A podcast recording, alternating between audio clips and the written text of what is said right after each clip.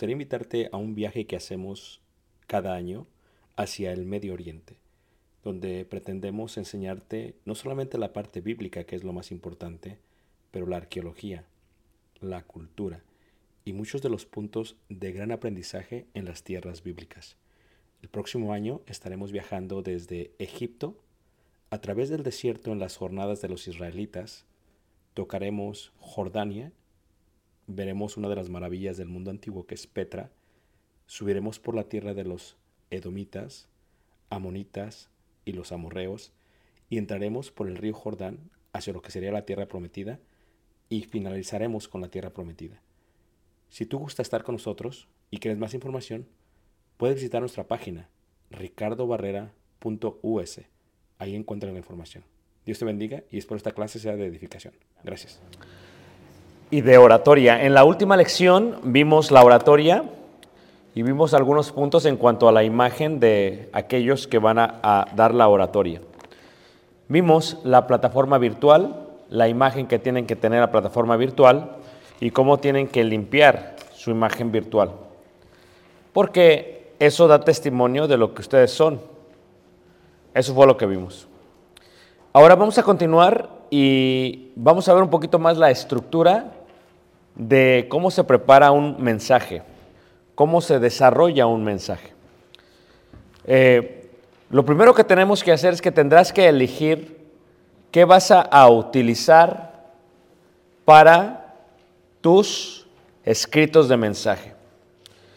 Y también estaremos viendo algunos símbolos que son utilizados eh, correctamente en cuanto a lo que es el mensaje.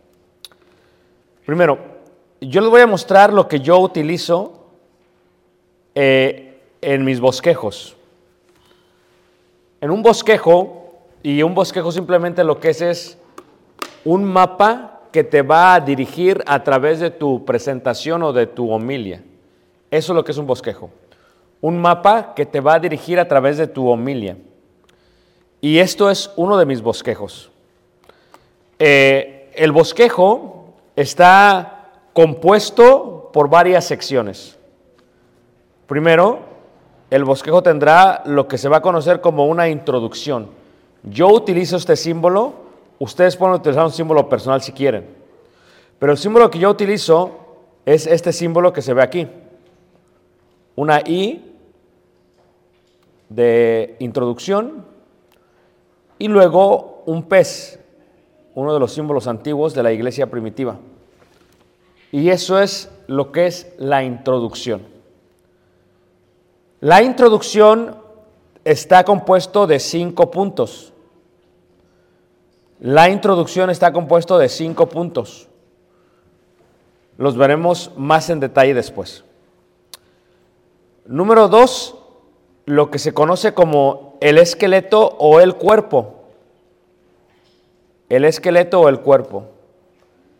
¿Qué es el esqueleto o el cuerpo? Es todo el mapa, todo el mensaje y las direcciones en donde éste va a dirigirse. Número dos, el cuerpo o el esqueleto. Y número tres, la conclusión. Y yo utilizo este símbolo también para la conclusión, una C. La pueden ver aquí, una C. Y después, otra vez el símbolo de la iglesia primitiva. Y esto es lo que yo utilizo para mis bosquejos. También la conclusión, como la introducción, se compone de cinco secciones, de cinco áreas. La recapitulación, la aplicación, la demostración, la persuasión y la invitación. Y estas son las cinco secciones de la conclusión. Así que tenemos, una vez más, introducción, cinco puntos de la introducción. Uno de ellos es el ejemplo secular. Dos, el ejemplo espiritual. Tres, el tema y subtema de este bosquejo, de este tema. Cuatro, la proposición. Y cinco, la oración de transición. Lo- ¿Ah? Oración de transición es una expresión que te va a ayudar a pasar de la introducción a el cuerpo o esqueleto. Estos puntos los vamos a ver más en detalle después, pero ahorita solamente lo estoy mencionando así a la ligera. Una vez más, ejemplo secular, ejemplo bíblico, tema y subtema si hay.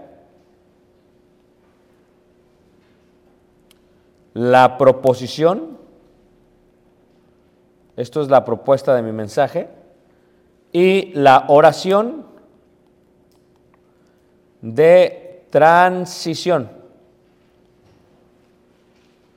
En este caso, en este bosquejo, vemos la A, el ejemplo secular,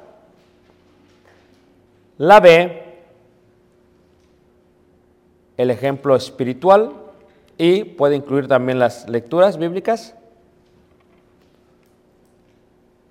el tema y subtema, en este caso si hay, la proposición y la oración de transición. ¿Ok?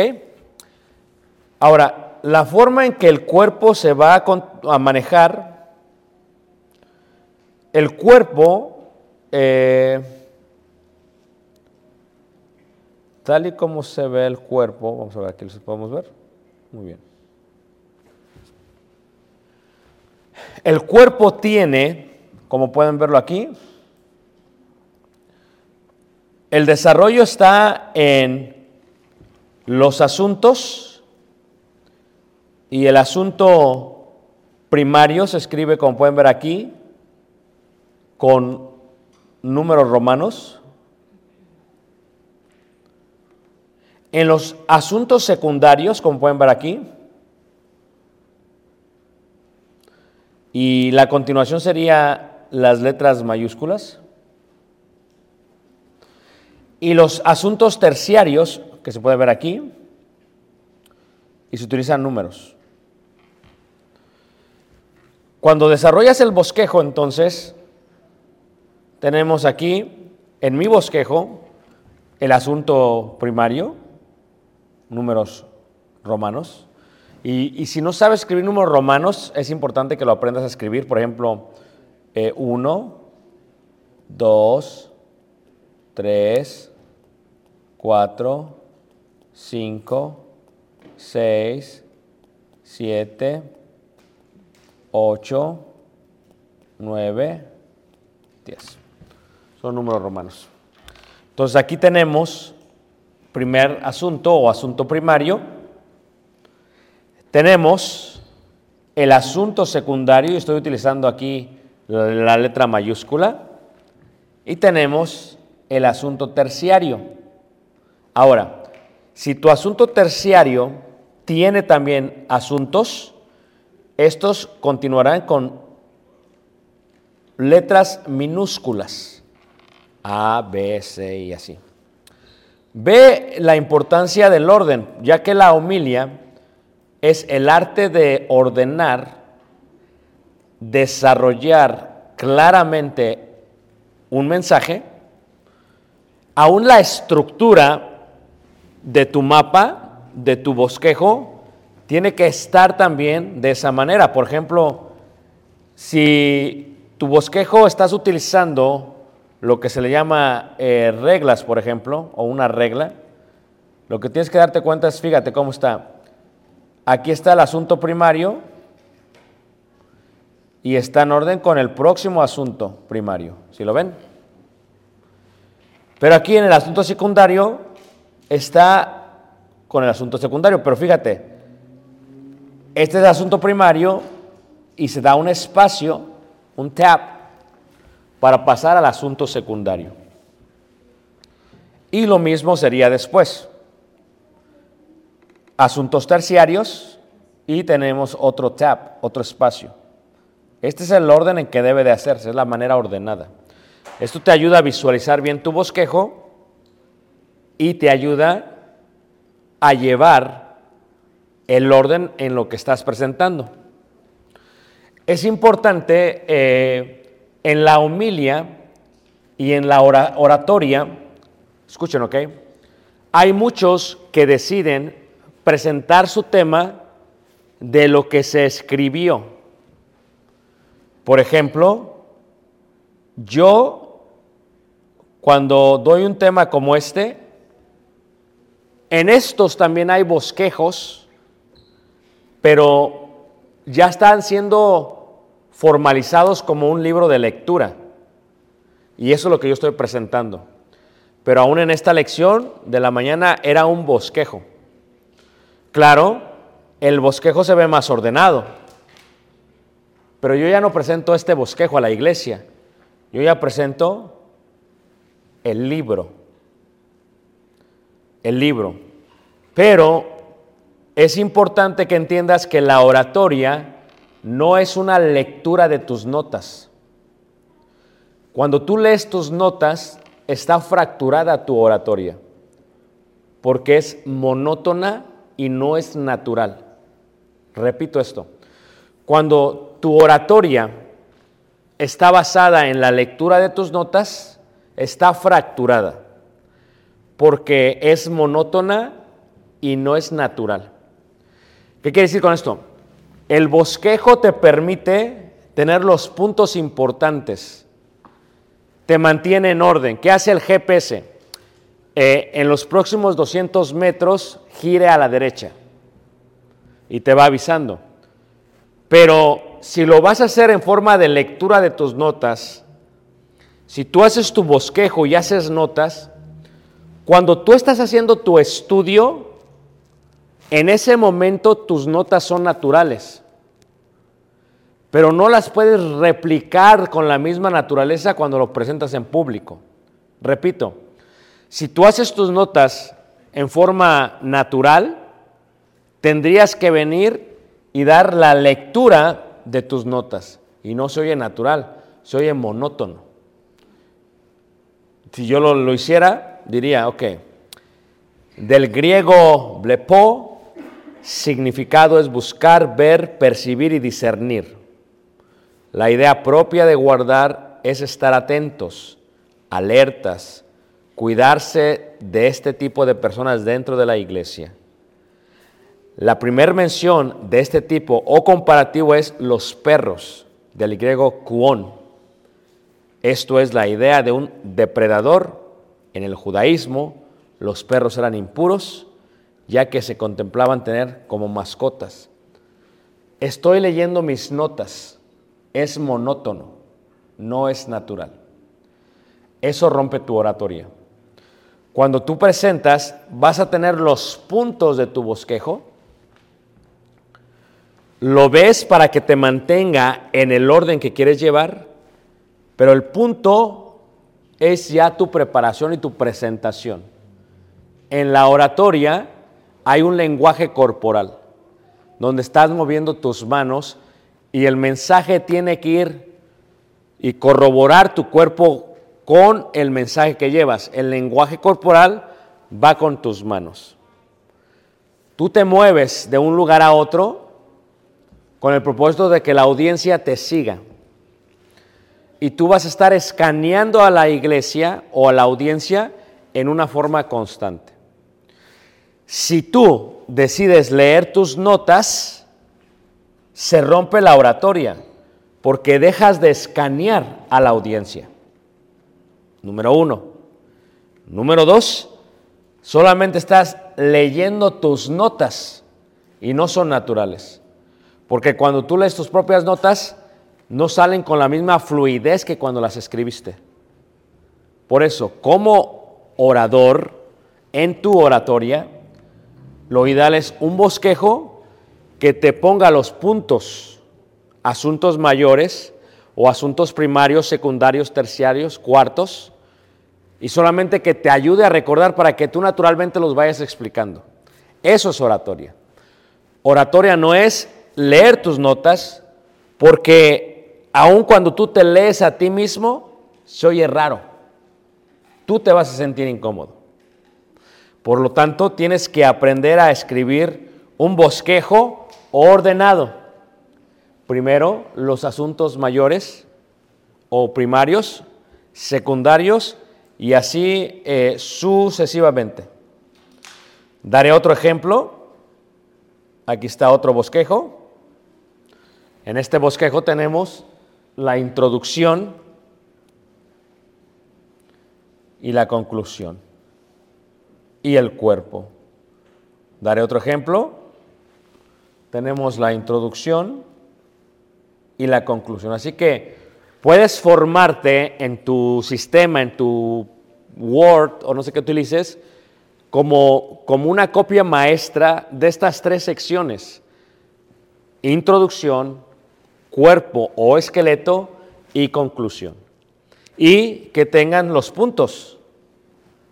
Ejemplo secular, ejemplo bíblico y versículos, tema y subtema, proposición y oración de transición. Y ya de esta manera empieza a fluir mientras tú lo vas preparando.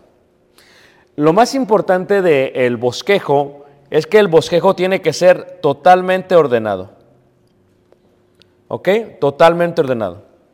Primero, las cualidades de los asuntos son, deben proceder del tema. Deben ser claros y auténticos y desarrollarlo basado en la raíz de donde proceden. En algunos casos pueden ser las interrogaciones sugeridas del tema y a veces deben tener una idea singular de cada uno.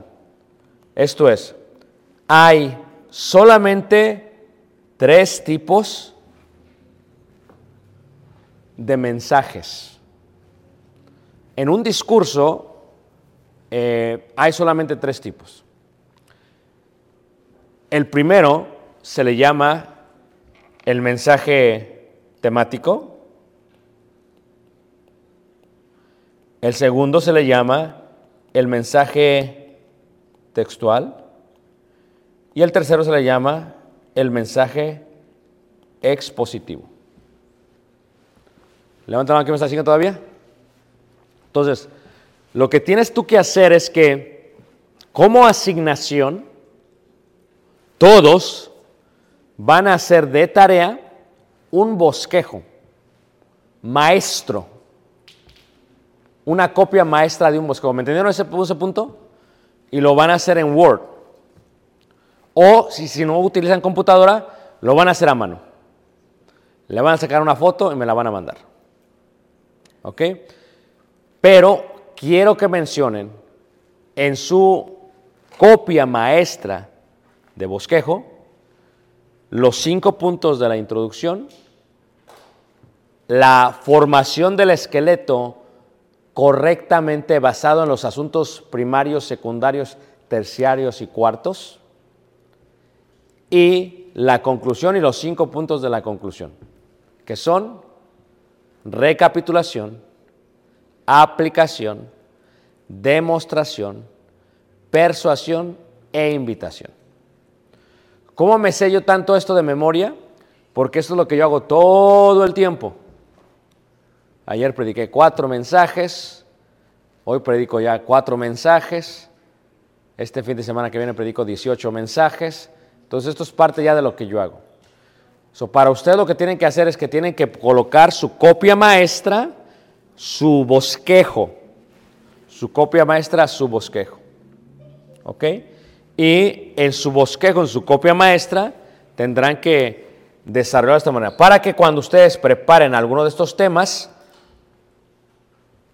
ya lo tengan ahí y lo puedan ir desarrollando. No lo van a hacer notas. Eh, va a ser difícil porque si ahorita así presentas tus temas, va a ser raro para ti, porque lo que queremos es que sea natural. ¿Y cómo se hace natural? Natural se hace no leyendo. Tienes el punto, hablas del punto. Pero eres tú, tú lo desarrollas en tu mente y es natural.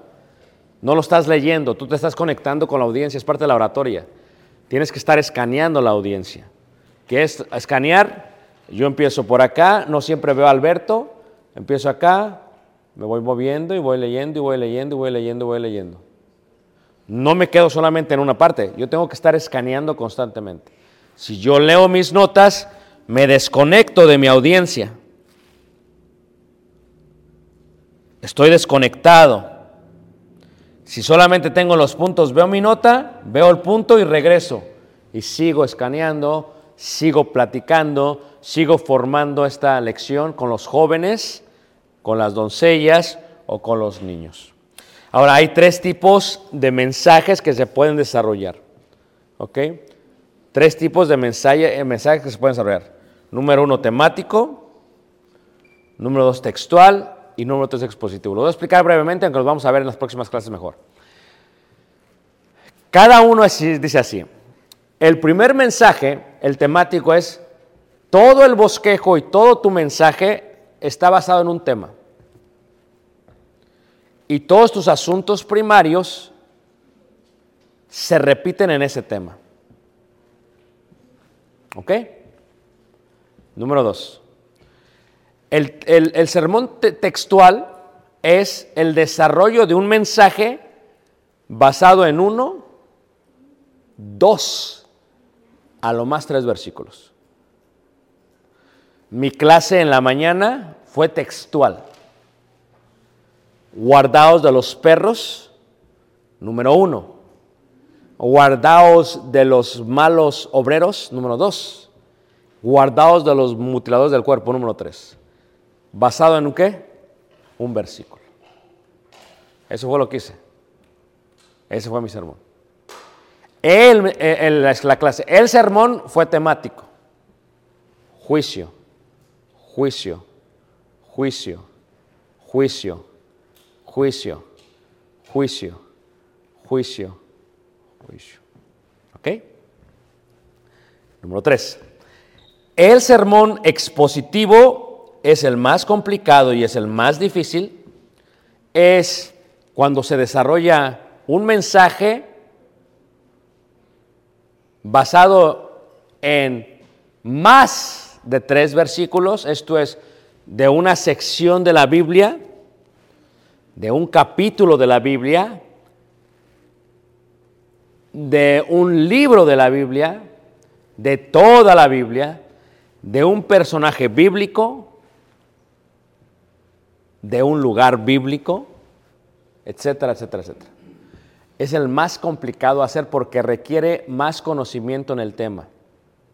Y voy a dar un tip, una regla de oro. Cuando se hace un mensaje expositivo, tienes que leer 10 veces para que te vuelvas un experto en ese tema expositivo que vas a dar. Por ejemplo, si ves la, la vida del rey David, tendrías que ver, leer 10 veces eso. Si vas a ver el primer capítulo de Corintios, lees el primer capítulo 10 veces.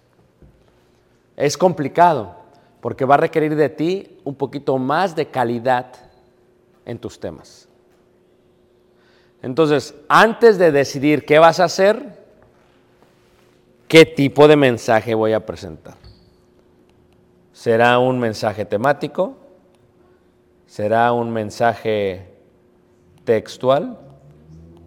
¿O será un mensaje expositivo? Pero como ya tengo la copia maestra del bosquejo, ya teniendo qué voy a hacer, ya lo puedes desarrollar de una maneja- manera más, más fluida, más fluida. ¿Ok? Ahora, esto es muy importante porque como vimos, la homilética es que la ciencia y el arte de preparar, exponer ordenada, clara y correctamente un sermón. Si tú puedes tener una plática con tu familia durante la comida, puedes tener una plática en la iglesia. Pero la homilética te ayuda en todo porque te va a ordenar todo. Si Samantha dice, yo quiero ir a Francia el próximo año, para presentar este mensaje tiene que ordenar sus pensamientos y va a dar un argumento de por qué.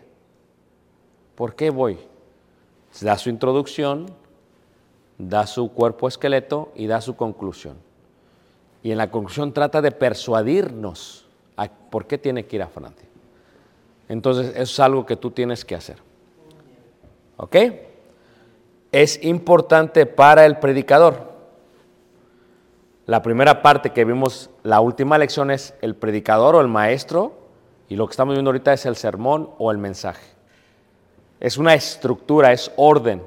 Yo sé que es difícil ordenarlo, porque cuando hablamos de orden, lo que tú tienes que recordar de la mejor manera para explicarlo es que cuando tú tienes asuntos, no puedes tú en los asuntos, no puedes tú repetir las cosas. Pasa el hermano a predicar, va a dar un tema y el hermano le está dando vuelta al tema, le da vuelta al tema y repite lo mismo y repite lo mismo y repite lo mismo y el hermano no está avanzando. Levanta la mano quien escuchar sus temas. Tienes que continuar. ¿Ok? A eso se le llama el orden del esqueleto del bosquejo. Esto es, de otra manera, tienes abuelos, padres, hijos, nietos, bisnietos, tataranietos, chosmos. ¿Ok? ¿Quién sería el abuelo? El asunto primario. ¿Quién sería el padre? El asunto secundario. ¿Quién sería el hijo? El asunto terciario. Y así sucesivamente. Cuando estás desarrollando tu bosquejo, después de este, del asunto eh, el, cuartario, dice, vuelves a utilizar números normales. Pero mira, una vez más, fíjate el orden. Aquí los asuntos primarios y luego aquí los asuntos secundarios. Fíjate, y el orden va a ser. Quiere decir que si yo fuese a hacer un asunto primario y es mi segundo asunto, ¿qué número romano utilizo? El 2. ¿Y en qué color lo pongo? ¿En qué? En el azul, claro, aquí. Pero este y este no pueden ser similares. Todo tiene un orden. Tú vas a la tienda, al supermercado, hay un orden. Tú entras y tienen verduras, legumbres, frutas. Luego el producto lácteo. Luego las carnes. Luego la panadería. O sea, lo que hace la tienda es que te está ordenando tu compra. ¿Por qué ponen la leche hasta atrás? Porque quieren que compres más cosas aparte de la leche. Todo es mercadotecnia. Pero está ordenada. Si tú vas a hablar de un tema, tienes que ordenarlo aquí para poderlo presentar. Si aquí no está ordenado, no te van a entender.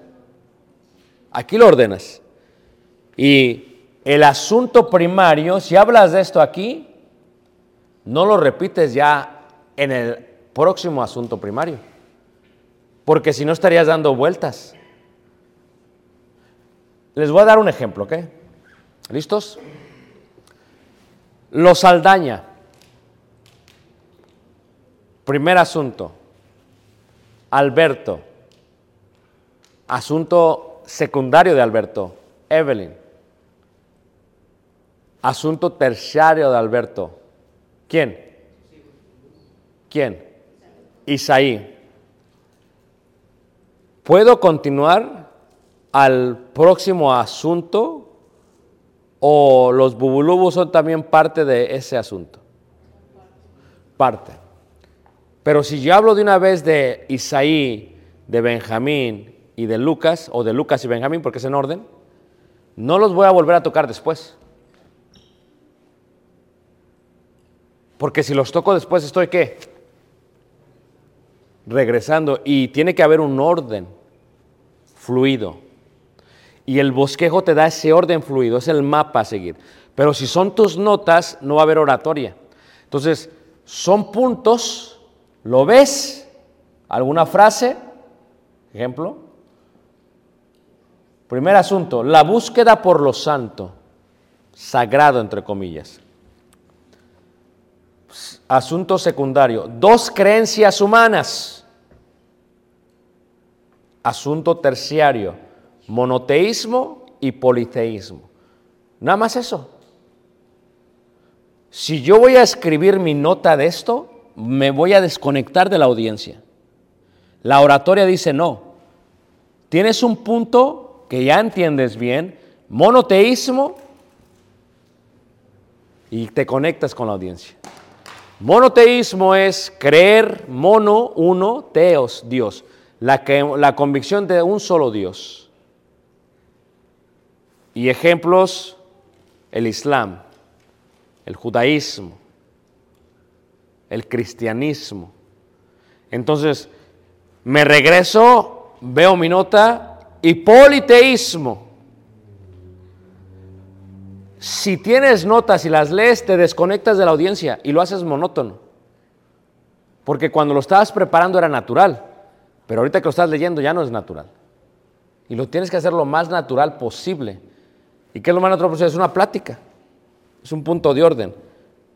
Primer asunto, segundo asunto, tercer asunto. Es un asunto de orden. ¿Ok?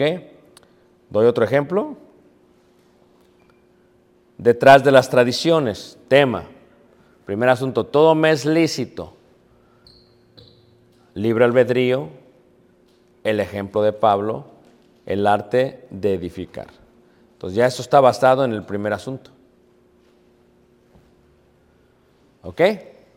La mano que me está haciendo. Y la razón por la cual lo tienes que digitalizar es porque lo puedes ordenar. Si yo te presento mi disco duro, mi memoria, mi hard disk en la casa, tengo varios, tengo, eh, que son cuatro. Eh, tengo uno en caja fuerte y otro en otra caja fuerte y tengo uno que llevo conmigo siempre. Entonces tengo, siempre está ahí, otro lo tengo en la nube. Entonces, ¿qué es lo que pasa? Si yo te enseño esto, está por expedientes. Antiguo Testamento, Nuevo Testamento. E- Efesios, capítulo 1, 2, 3, 4, 5, 6. Entonces, cuando a mí me piden un tema, porque yo casi la mayoría de mis clases son textuales, Todas las clases que yo son textuales. ¿Qué quiere decir? Que voy texto por texto, por texto, por texto. No llevo prisa. Entonces, si, tú, si me dice el hermano, quiero este tema, hermano, ok. Nada más saco de ahí y tengo mi expediente y tengo todo desarrollado ya. Pero si fueran las notas que voy a leer, es el mismo sermón. Pero si es el bosquejo el que voy a utilizar, el sermón va a parecer distinto porque va a ser natural a ese momento. Y no se va a oír tan repetitivo. ¿Quién me está entendiendo? ¿Sí? Ok, entonces, ¿cuál es su asignación? A ver, preguntas hasta aquí, vamos a ver. Preguntas, Vere.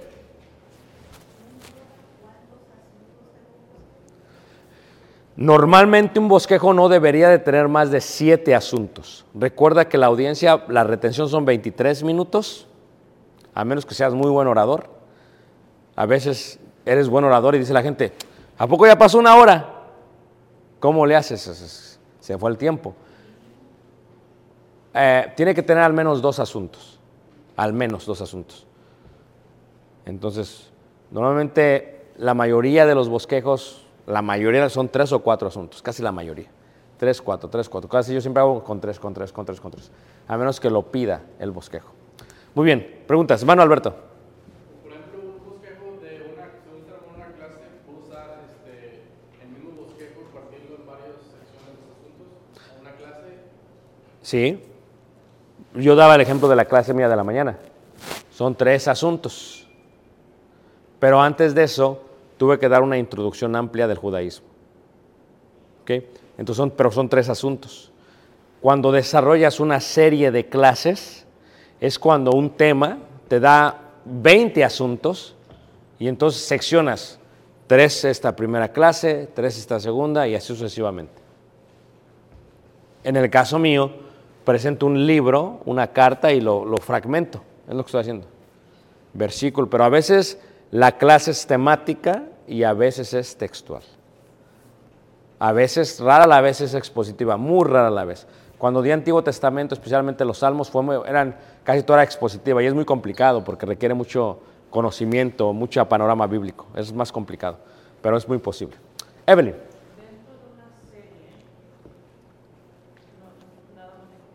Ajá. Adentro de una serie podría haber una mezcla de tipos de, de- de temas. Sí. La serie podía tener 10 temáticos, 10 textuales y 10 expositivos. O podría tener todos, pero si la serie es temática, miren, como oradores y como predicadores y como maestros, cuando escuchamos a alguien más predicar, lo que tú te vas a dar cuenta, lo que yo me doy cuenta es, es si todos sus temas son temáticos, el, el- el- el sermón temático o la clase temática es la más fácil de hacer. O sea, es como que lo, es como primer grado. ¿Ok? Entonces, eh, tienes que cambiarle tú, porque si no te vas a acomodar solamente en un tipo de sermón y no vas a salir de ahí. Y todos tus sermones van a ser así, tienes que cambiarle. Y parte de cambiarle es retar. a- la mía fue textual en la mañana, las clases son, pero a veces la hago expositiva. Ya cuando hablé de Epafrodito no fue textual. Epafrodito fue expositivo. Timoteo fue expositivo. Ah, este, entonces tienes que irlo ampliando de esa manera. Preguntas. Bere.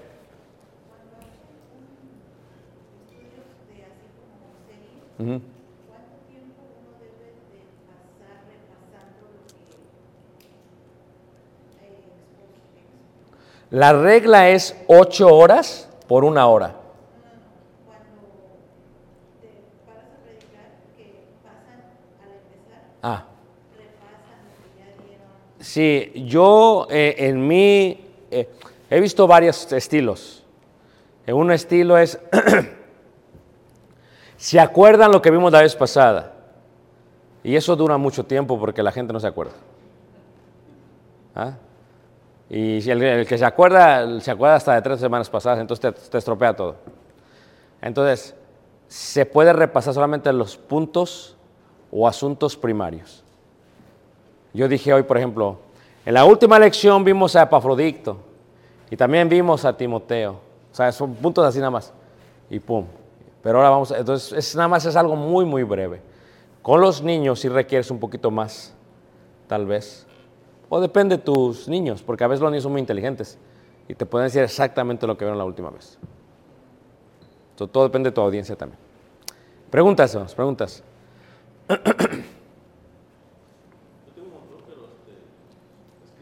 Ordenarlas, ordenarlas.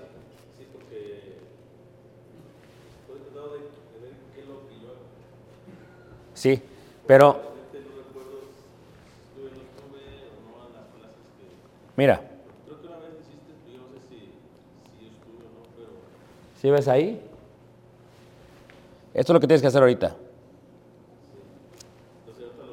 Empezar de cero otra vez. Porque si vas a aprender esto y te vas a regresar como antes, pues no. La idea es que, ¿qué hace Jaime? Y tal vez ya estés haciendo algunas cosas aquí, pero ahorita lo que estamos haciendo es ordenando a Jaime. Es la parte. te estamos dando las herramientas para, ok, yo tengo que traer un, un bosquejo maestro. Es lo primero que voy a hacer como asignación. Entonces, eh, si ahorita como tú desarrollabas antes era diferente, pues ya, ya, este, ya estamos. Empezamos con el maestro. ¿Qué es el maestro? Una introducción, un cuerpo y una conclusión. Así son todos los maestros bosquejos. Entonces, si tú me pides mis notas, es lo que me pide la gente, quiero tus notas. Mis notas es mi bosquejo. Entonces, este, cada, cada, cada, cada bosquejito así, como ves este bosquejito, eh, entre 3 y 8 horas de clase, de, de preparación. Se ve sencillo porque dices, pues damos son mensajitos ahí. No. O sea, es, un- es un- es una serie de desarrollo y en la próxima lección miraremos cómo es que cada asunto tiene que tener como apoyo la Biblia, porque si vamos a predicar la Biblia, tiene que tener como apoyo la Biblia. Entonces, como ves aquí, por ejemplo, todo mi mensaje está basado ya en, este, este- en, en una, en un- en una lectura. Pero cada asunto tiene como apoyo un versículo. Y lo mismo, cada inciso o asunto secundario. Pero el hecho que esté ese versículo ahí no quiere decir que lo voy a mencionar. Porque eso ya, se, eso lo veremos en la selección. O sea, mi, mi, mi bosquejo puede tener 100 versículos, pero nada más menciono 10. Tal vez 5, tal vez 2. Porque tienes que elegirlos. Porque ¿de qué sirve que 10, 100 versículos, la, la, la, y la gente no te acompaña? Porque la gente, yo le digo, ¿qué? Veamos Gálatas. Bum, ahí están todos. Y entonces, si tú empiezas a leer, espérate, todo, y está uno, espérate, espérate. Y también esta, híjole. Entonces ya los perdiste. Entonces, ¿qué es lo que vas a hacer? ves uno, pongan un separador, regresamos en un momento. Pero ves a la audiencia, ya están conmigo, seguimos. Si eso es de distracción, utilizaré la parte vía positiva, los PowerPoints, para acelerar el proceso. Ya pueden ver el versículo ahí. Y hay veces solamente hago mención de las citas, como dice Hebreos 11.1 y la menciono, pero ya, no pido que la busquen. Entonces tú tienes que ir dirigiendo, porque lo que haces en este mensaje, en un sermón, es que subes a toda la audiencia en tu camioneta, el bosquejo es el mapa, es el GPS, y te los llevas. Pero si cada quien va a tener su propio mapa, pues se te van a ir, te van a perder. Y por eso perdemos a la audiencia. O sea, dices, ¿de qué está hablando el hermano? ¿Quién sabe? ¿Ok? Muy bien. ¿Preguntas?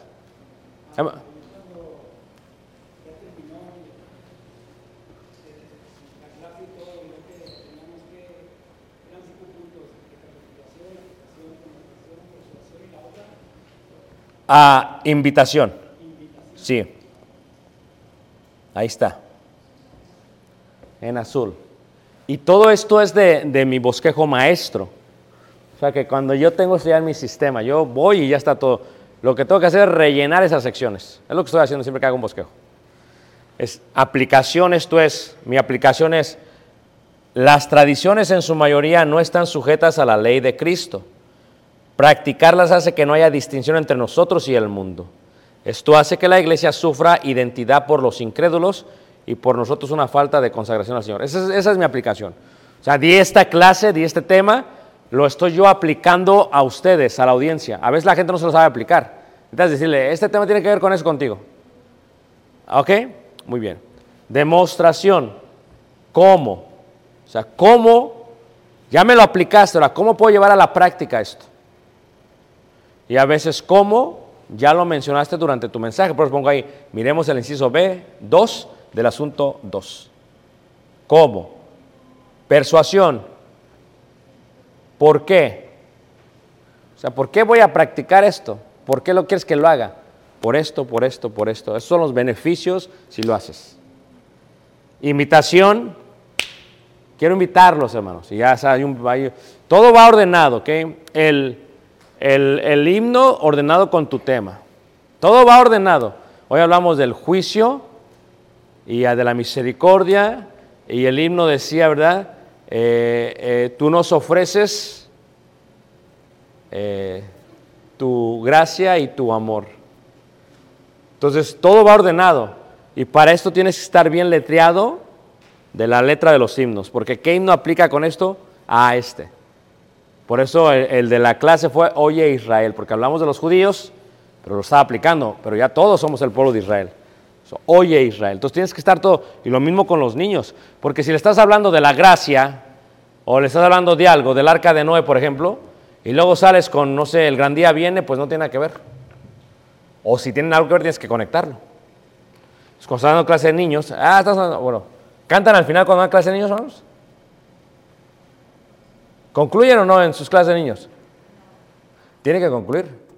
Porque le tienes que deletrear a la persona qué es, qué es, aún al niño. ¿Cómo puedes llevar a cabo esta lección?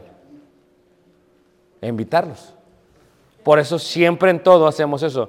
Porque en la invitación para muchos pueden decir, ¿sabes qué? Yo lo hago ya, pero a uno entre ellos que no lo hace. ¿Ok? Muy bien. Entonces, esa es la parte del bosquejo. Sí, Allí en donde pusiste la demostración que dijiste, Sí. aquí, aquí, ¿puedes indicar en ese mismo bosquejo en a dónde te refieres? sí, por ejemplo, aquí es inciso B, 2 de asunto 2. Este es mi asunto 2. Este es mi asunto B. Y este es el inciso, huid de la idolatría. Yo estaba pensando que era la letra grande B. Mm, A ver, no sé si era la grande B. 2B. Sí, entonces aquí, perdón. Este, 1, 2. Exactamente. Eh, pero hay veces no está o no es parte de tu bosquejo y cuando no es parte de tu bosquejo tienes que emplearlo. Y esa parte de cómo es muy importante porque lo que le vas a enseñar a todos es cómo lo vas a desarrollar. Porque la gente necesita saber cómo, no sabe no sabe. Entonces, si ustedes ven, por ejemplo, voy a presentar otro ejemplo, mira, la carta de Romanos. Esta es la carta de Romanos y está igual todo. Aquí está en la introducción, aquí está mi, tema, mi asunto mayor, y todo ordenado así, A1. Por eso, eh, yo tengo mucho material, porque yo todos mis sermones, desde el primero que prediqué hasta esta mañana, todos los tengo escritos. Todos. Literalmente tengo, tengo, una, tengo todos en expediente. Entonces, por ejemplo, cuando mando a hacer a veces un libro, agarro ya todas mis notas y pum, ahí está ya. Ahí está todo. Parece sencillo, porque dices, nada más es una hoja. Esto es, esto es una presentación, una hora de presentación. ¿Pero por qué? Porque hablamos de simplicidad. Vestido romano. Y aquí es donde tienes que actuar de la parte visual. Parte visual. O sea, si solamente tu mensaje es vocal, estás perdiendo a mucha de la audiencia. Yo le decía en la última lección, cuando a mí me invitan a predicar en cualquier lado, una cosa que siempre, siempre, siempre eh, me dicen, por ejemplo, la gente, déjame ver aquí, a ver si puedo encontrar, eh, espérame tantito, ah, está 300. Esto fue el de Guatemala. No. Este fue el de Guatemala, mira. Entonces, este fue el de Gua- O sea, cuando la gente ve mi material, o sea, esta fue mi presentación de Guatemala. ¿Sí ves? O sea, la gente que no está acostumbrada se queda como, oye, está bien, wow. ¿Ah? El cine podría ser, claro. Ah, pero ¿qué es lo que pasa? Eh, está acostumbrada, ¿por qué? ¿En qué sentido? A ver si lo puedo poner aquí mucho mejor. Aquí está. A ver si sale. Porque, fíjate, estoy poniendo hasta el lugar. Esto ya es personal. O sea, la gente dice, ok, el hermano hizo esto para nosotros. Ahora, tal vez para ti no es nada, pero si solamente lo haces en forma oral, puedes hacer una excelente presentación, claro. Pero ya esto es super size. O sea, ya esto es más que. ¿Ah? Exactamente. Entonces, cuando estás hablando de un tema y se lo pones, y este tema, eh, cuando se edita, lo van a oír, la gente lo visualiza y dice, está conectada. O sea, y, tú tienes que tener el respeto para la clase de niños, para adolescentes, tienes que hacer un excelente trabajo, pero tiene que ser todo, es, es, la, es la oratoria, es la homilia, la homilética, está todo de la mano, está todo literalmente, todo está literalmente conectado. Y cuando lo haces de esa manera, invitas a la gente realmente a ir más allá. Por eso cuando yo seminarios y empiezan a ver, dicen, espérate, este, ¿qué onda? O sea, esto es muy moderno para mucha gente, porque no están acostumbrados. Y es lo que tú quieres hacer con los estudiantes. Porque no todos aprenden de una forma auditiva, muchos aprenden de una forma visual. Entonces, ¿qué estás haciendo con esto? Lo estás invitando a una forma qué? A una forma, a una forma visual. Y este es el segundo tema, ¿sí ves? ¿Por qué? Porque la palabra es trasciende. Ese era el tema, trasciende. Esa era la santidad. Pero aquí lo que hago yo es que, ¿qué significa trascender? Empezar a ser conocido. Y basado en eso me desarrollé toda la, toda la serie. Pero, ¿dónde fue? En Chichicastenango, El Quiché, Guatemala.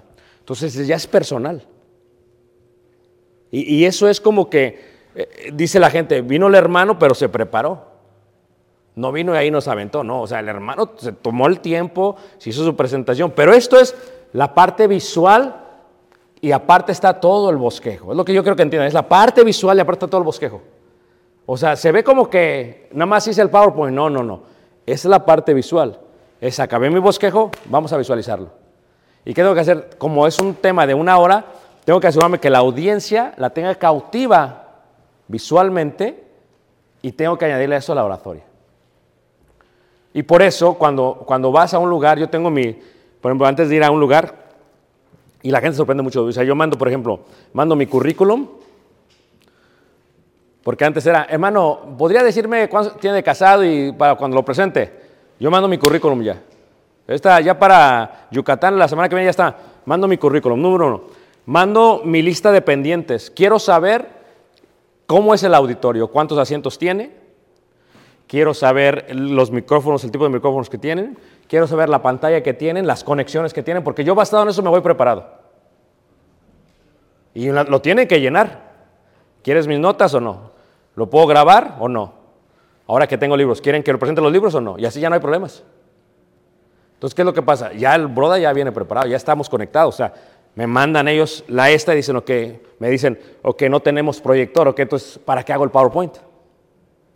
O si tenemos, pero eh, tenemos la conexión es VGA, ok. Entonces tú como orador tienes que prepararte todo para que no llegues y estés ahí, oye, no tienen un cable, no, no, no. No, no, no. Yo llego y ya la gente sabe, ahí pongo. eh, yo necesito ir al edificio media hora antes de que empiece el evento. Esa es ley. Yo voy, hoy pongo, mm, veo el micrófono, si es portátil, cómo. Yo empiezo a ver todo eso porque si no tienen micrófono, voy a gastar más mi voz. Y si gasto más mi voz y son 10 mensajes, tengo que cuidarla porque si no se me va a ir mi voz. Y si regreso el fin de semana para acá, me estoy muerto. Entonces, eh, eh, digo, ¿no pueden conseguir un micrófono, hermano? Un sistema de sonido porque se oye mal o, o a veces el micrófono no se oye bien y, y ahí es donde, y se habla todo antes del evento. Entonces, son detallitos que tú tienes que ir, pero eso ya es... Y lo mismo, si vas a hacer una clase de mujeres, por ejemplo, Eh, En clase de mujeres ahí en Agape, ok, ¿cómo me conecto a la tele? ¿Cómo hago esto? ¿Qué se requiere? Todo listo antes de. Y lo mismo lo de los niños, porque merecen esa atención, ¿a poco no? ¿Qué necesito para ellos? Tenemos tele para cada cuarto. Si necesitamos ponerla, la ponemos. Para eso las compramos, para que estuvieran disponibles. Lo mismo para los jóvenes. Entonces, todo eso es lo que estamos tratando de hacer. Quieres hacerlo fácil porque para la gente no solamente es oral, sobre todo también es que, en forma qué? En forma visual. En forma visual. Y puedes usar hasta video, ¿sí ves?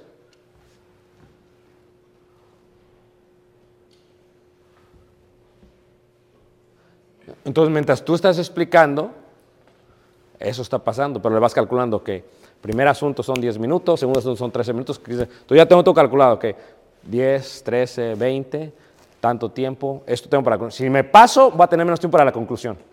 Y si tengo menos tiempo para la conclusión, la audiencia va a batallar. Y hay mucha gente que está acelerada al final. No, no, no, ya, ya. Perdiste a la audiencia. Tienes que todo en ordenado. Tienes que ya visualizarte. Aún con los niños son 5 minutos, 10 minutos, 15 minutos y luego la manualidad. Orden, porque una vez más, la homilia, reiteramos, la homilia ¿qué es? La homilia, como decíamos al principio, es simplemente, la homilia es orden, es que la ciencia y el arte de preparar y exponer ordenada, clara y correctamente un sermón. Eso es lo que es la homilia. Eso es lo único que tenéis que hacer. ¿Ok? Yes, eh, eh, Natalie.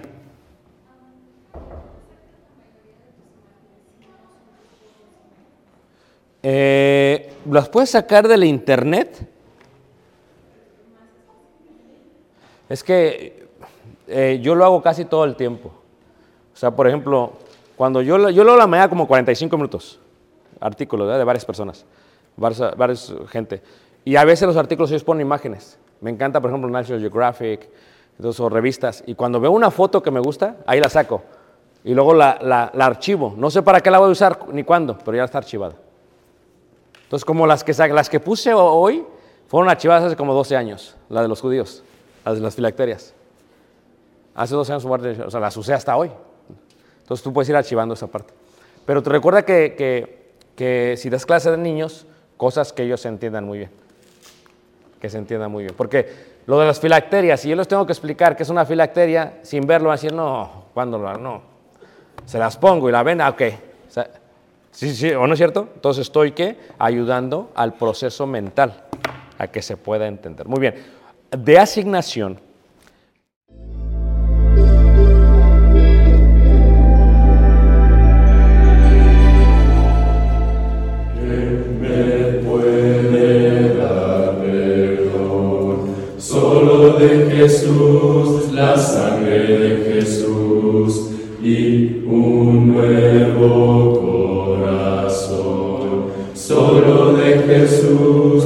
Sangha.